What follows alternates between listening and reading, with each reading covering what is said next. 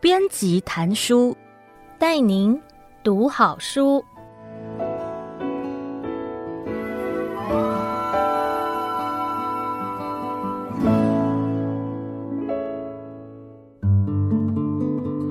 您好，欢迎收听由爱播听书 FM 制作的书斋音频编辑谈书。我是默克出版的编辑饶素芬。很高兴呢，有这个机会向大家推荐值得阅读的好书。接下来的二十分钟，要与您分享《英语帝国一千六百年的精华》。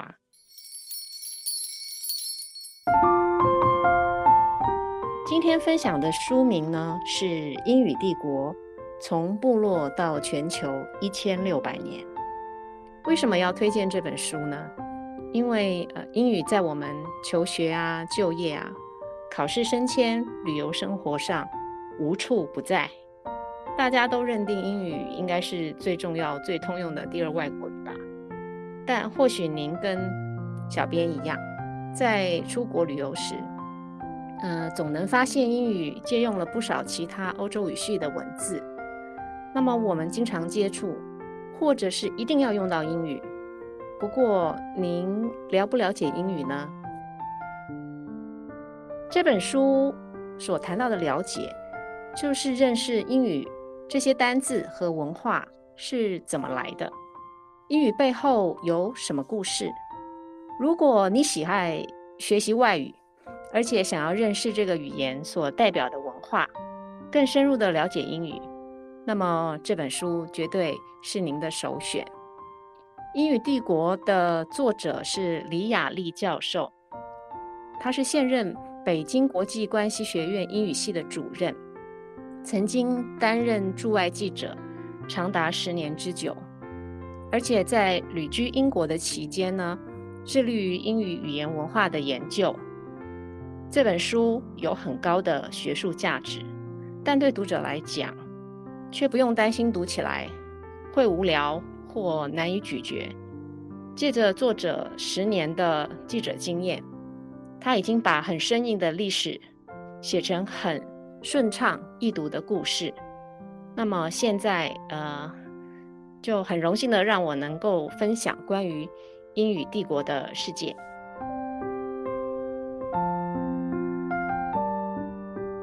英语帝国从部落到全球一千六百年，顾名思义呢，就在讲英语怎么从少数人所使用的部落语言。变成今天全球通用的国际语言。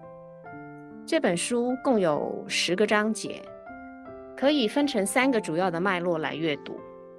章节的前三分之一呢，讲述的是欧洲的部落及民族之间因为呃战争和迁徙造就了古英语。章节的中间的三分之一，故事呢就进入到中古时代。当时经由政权的转移，基督教进入现在不列颠的这片土地，古英语呢就转变成中古英语，而英语的词汇、文法等等，也在这个时间慢慢的统一和标准化。最后呢是中古英语走向现代英语的过程，从中古英语受到政治啊、宗教的影响。以及学术机构和词典将中古英语的统一化、标准化，再加上十七世纪开始，英国随着海外殖民地的扩展，逐渐成为世界上最大的资本主义殖民国家，响亮的称号就是大家都知道的“日不落帝国”。英语于是成了我们现在正在学习的现代英语。要用一个比较明确的时间点来区分的话，诺曼征服前的英语是古英语；法国诺曼治理大不列颠时期的英语是中古英语；引入印刷术之后的英语呢，便是现代英语了。接下来呢，我想跟大家介绍书中的一些精彩内容。古英语到底是谁在使用呢？呃，时间回到西元四四九年开始，欧陆地区的民族国家透过战争和迁徙，让原本呢在不列颠岛，也就是现在英格兰土地上的部落方言，融合成了古英语的样貌。这怎么说呢？我们现在听到日耳曼，会知道是德国；听到维京，就想到是北海小英雄这种北欧海盗；而听到盎格鲁撒克逊，就想到英国。这些词汇就是从西元四四九年开始的。在这一年，不列颠岛上发生了名为日耳曼征服的事件。为了抵抗入侵者，当时的统治者罗马人从欧洲大陆找来了大批的雇佣军。这些雇佣军大多来自日耳曼民族的三个部落，包括朱特人、盎格鲁人和萨克逊人。这三个部落所说的三种方言就融合成了古英语。因为不列颠岛上的盎格鲁人呢是最多的。那盎格鲁的土地，呃，以英文来讲就是 Land of the Angles，就变成今日的英格兰。而盎格鲁人的语言呢，就被称作 English。刚刚提到盎格鲁人是日耳曼民族的部落，所以如果我们摊开语言的族谱来看，英语和德语的祖先其实是同一家呢。同属于印欧语系底下日耳曼呃语族的西日耳曼语的分支，对一些古英语有研究的学者可以发现，这个古英语和现代德语很相似，只是德语后来一直留住西日耳曼语的特色，英语呢则是开放包容的，大量吸收更多其他语言的特色。另外一个事件呢，是西元五九七年，一位名叫圣奥古斯丁的神父从罗马到英格兰传教，他把罗马的语言啊、文化和基督教都带进了英格兰，所以有许多的拉丁词汇也进入了英语。古英语受到的影响，除了拉丁语，还有古的北欧语。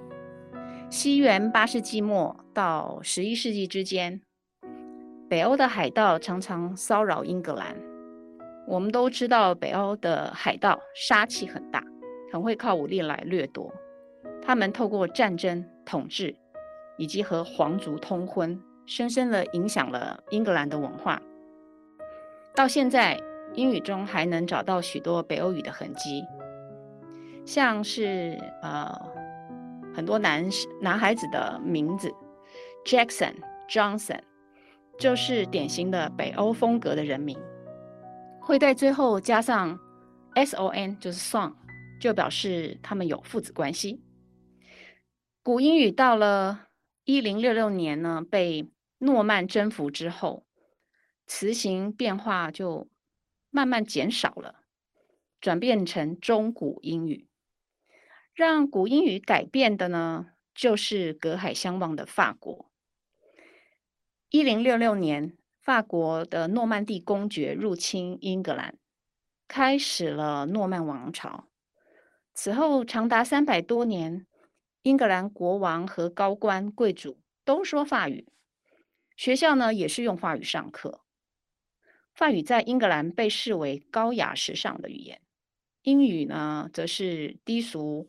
农民讲的语言，直到十四、十五世纪的英法百年战争，这两个国家的历史、文化、政治、经济却越打越交融在一起。两国的语言呢，也相互融合渗透。虽然十五世纪后法语在英国渐渐失去了影响力，但是这三百年。英语已经一波又一波的引进了大量的法语词汇，尤其是跟文化时尚有关的词，像 fashion 时尚、romance 浪漫，还有 story 故事，其实都是法语的单词。所以中古英语可以说是古英语和法语的混合体。中古英语呢，其实还经历了三个很大的事件，然后以至于可以让英语统一，并且奠定标准。分别是持续了三百五十年的母婴大推移，以及十四世纪英语的语言之父乔叟奠定了官方的文书标准。最后呢，是大家都熟知的印刷术。印刷术的发展，让第一部完整的英语版圣经，叫做《威克里夫圣经》呢，随着当时各种宗教及政治的书籍传播开来，也因此英语就跟着越来越普遍。以上的三个事件，加上百年战争啊、黑死病等灾难，对英语之后的复兴呢，有了很大的作用。而且历经百年战争，最后失败的英格兰，却在这个过程中呢，更加强了他们的民族主义，也因此呢，开启了往全世界扩张的强权之路。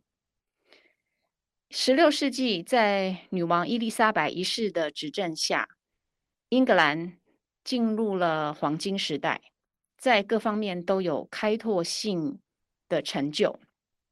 像是成为海上霸主、建立殖民地，在文学艺术上也是群星闪耀。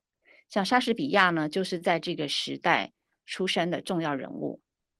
这个时期的英格兰人对国家的自信心爆棚，英语也当之无愧成为英格兰的国语。英语也取代拉丁语，成为英格兰教会的宗教语言。中古英语呢，转变成现代英语的重要年份呢，算是一六四二年英格兰爆发内战时。然后一六六零年呢，还有史都华王朝的复辟。在这之后的语言跟现代的英语开始比较接近了。就算我们现在呢，再来读起当时的英语，也不会有太多的困难。尤其在十七世纪的光荣革命之后，语言呢也发生了革命性的变化。这时，英国的语言学者开始从科学的角度来研究语言。科学的语言呢，改变了之前修辞复杂、像是玩文字游戏的那种文风，带了比较质朴、简洁和实用的文风。例如呢，提倡非韵文，反对滥用修辞。当时的学者认为，语言的艰深难懂就暴露了思想的浅薄无知。这时候，学者们呢也面临了一个难题，就是说啊，以往的写作风格不合时宜了，要开创新的文章题材，然后呢，要成立官方的机构来规范英语。当时著名的作家史威夫特就说：“我们的语言非常糟糕。”每天进步的步伐完全赶不上堕落的步伐。英语如果要跟欧陆的意大利语、西班牙语跟法语竞争，必须从规范标准入手。于是呢，从刚刚说的1660年史都华王朝复辟到1714年安妮女王去世之间的五十年，成为了英语标准化的重要转型阶段，因为语言。需要规范成为了大家的共识。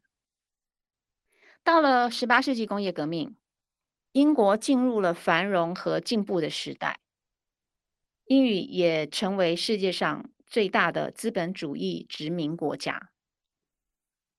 英国的经济优势开始转化成语言优势，英语从原本的语言输入大国开始变成语言输出大国。十八世纪末形成的标准英语，就奠定了现代英语的基础。那么，我们也要跟大家谈谈英语的一些趣事。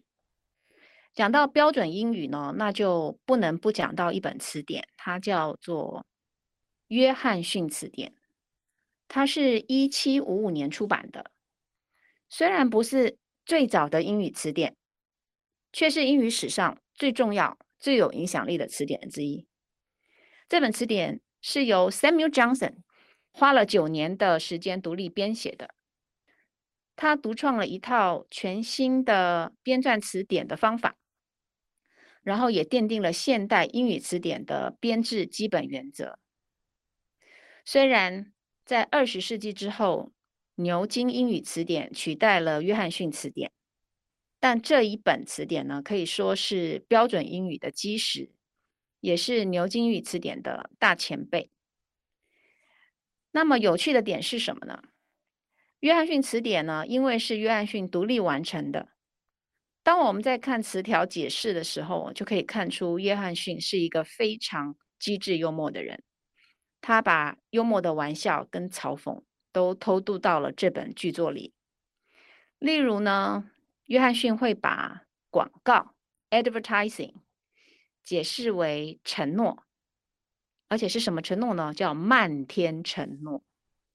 他会把退休金这个字 pension 解释成付给与某人能力不相称的津贴。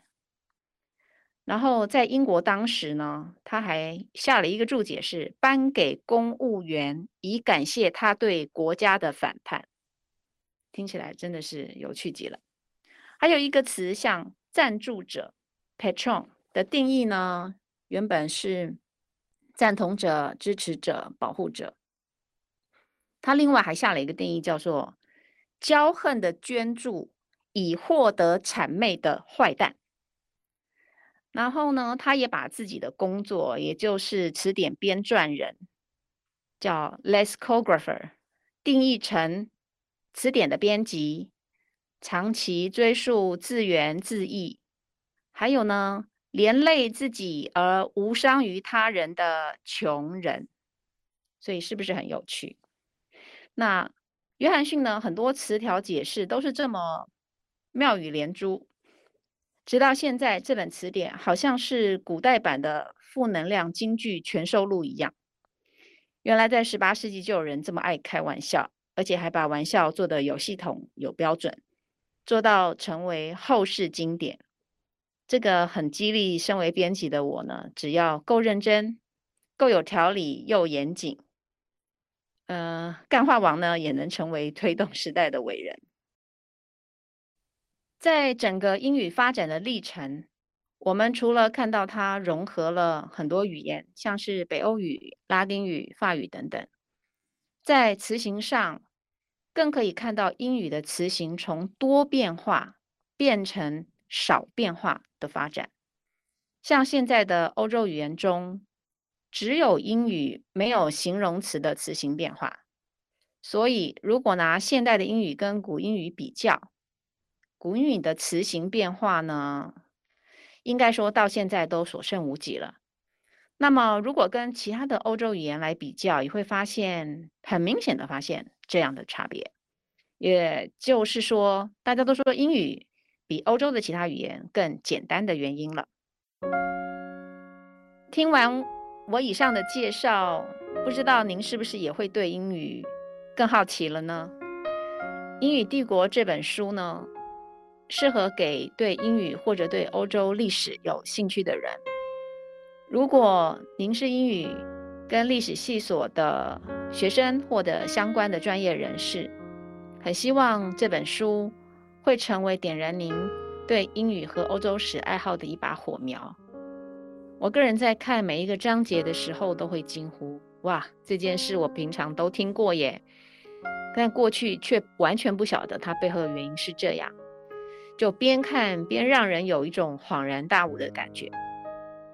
最后，我想跟您分享书中的一句话：“语言是历史的延伸。”是入侵者统治和文化浸润的痕迹，是有效的社会分层工具。了解语言的流变，能在滔滔历史长河中找到源流，在盘根错节的文化中理出脉络。我们不只可以用这样的观点来看英语，对台湾自己土地上的语言也是如此。我是默克出版的编辑饶素芬。祝福您在任何学习的路上呢，都能找到自己的源头，理出自己清楚的脉络。编辑谭叔，谢谢您的收听。希望我们还有机会，下次再见。